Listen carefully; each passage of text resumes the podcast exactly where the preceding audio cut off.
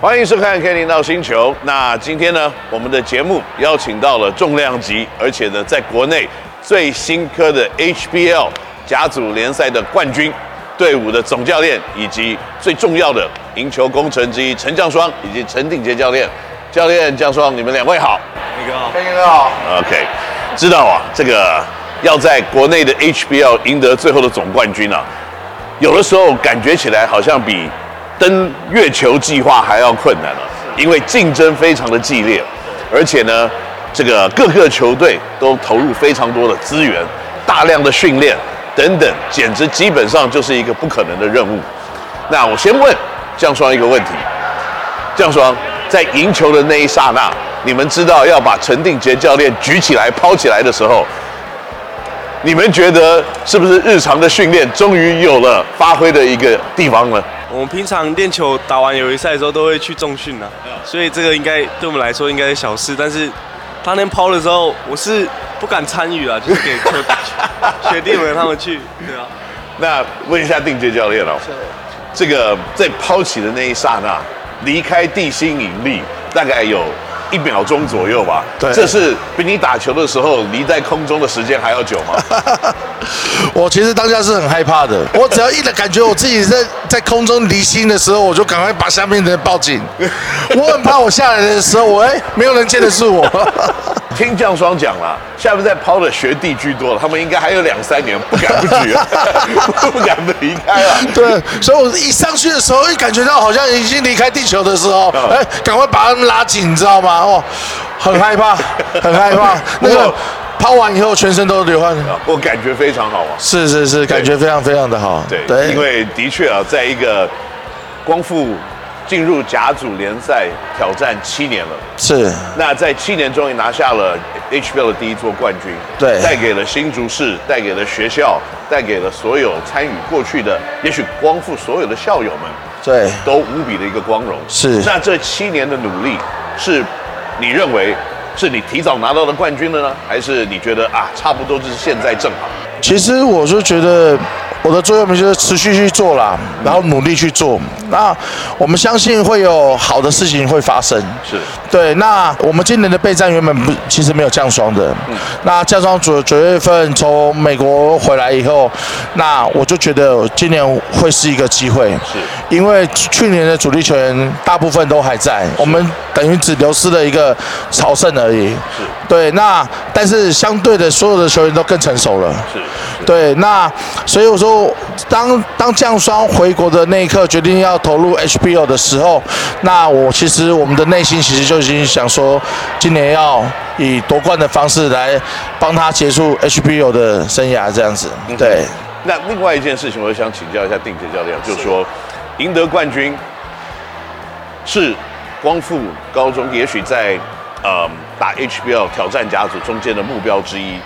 那要挑战这样子的目标的过程当中，你也建立了球队相当多的规范，是很多的规则以及很多的传统。对。那我认为在高中篮球或者一个球篮球队，传统是非常重要的。是。那为什么你们要清地板？亲地板这个传统是，我希望孩子带着感恩，而且是每一个阶段每一个阶段的感恩。他们每一个每一个赛事的流程。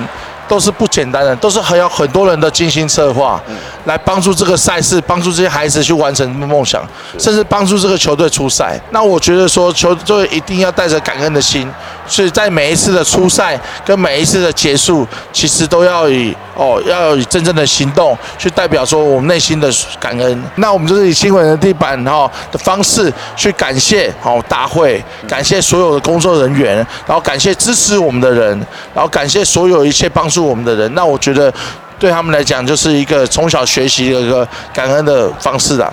因为我也是跟他们讲啊，哦，做好事的人，学习会感恩的人，在这个社会上，他是永远不会吃亏的。是，当然，当然，因为我从认识定杰教练一段时间了，从跟他沟通很多，聊了很多的篮球方面的想法，跟这种带领教带领球队的这种。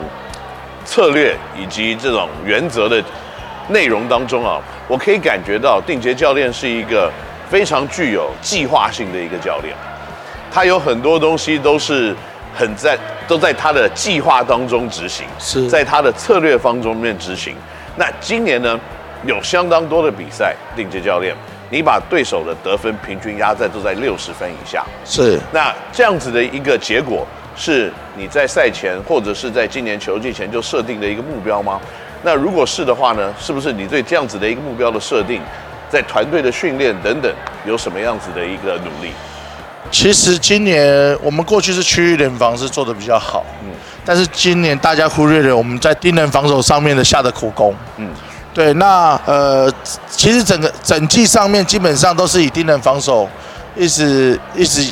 到八强以后，我们才开始有一些区域防守的变化。嗯哼嗯哼。对，那其实今年在呃体能教练跟防护员，然后甚至助理教练团的开会的结果，哎，孩子们的身体的组成越来越呃壮硕，然后速度越来越快的状况之下，那我们在防守的要求上面，哦，比去年多了很多。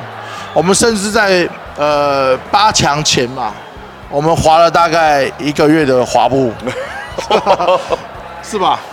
对，就是每一天，你还记得住吗？你还是那个你已经想把它忘了。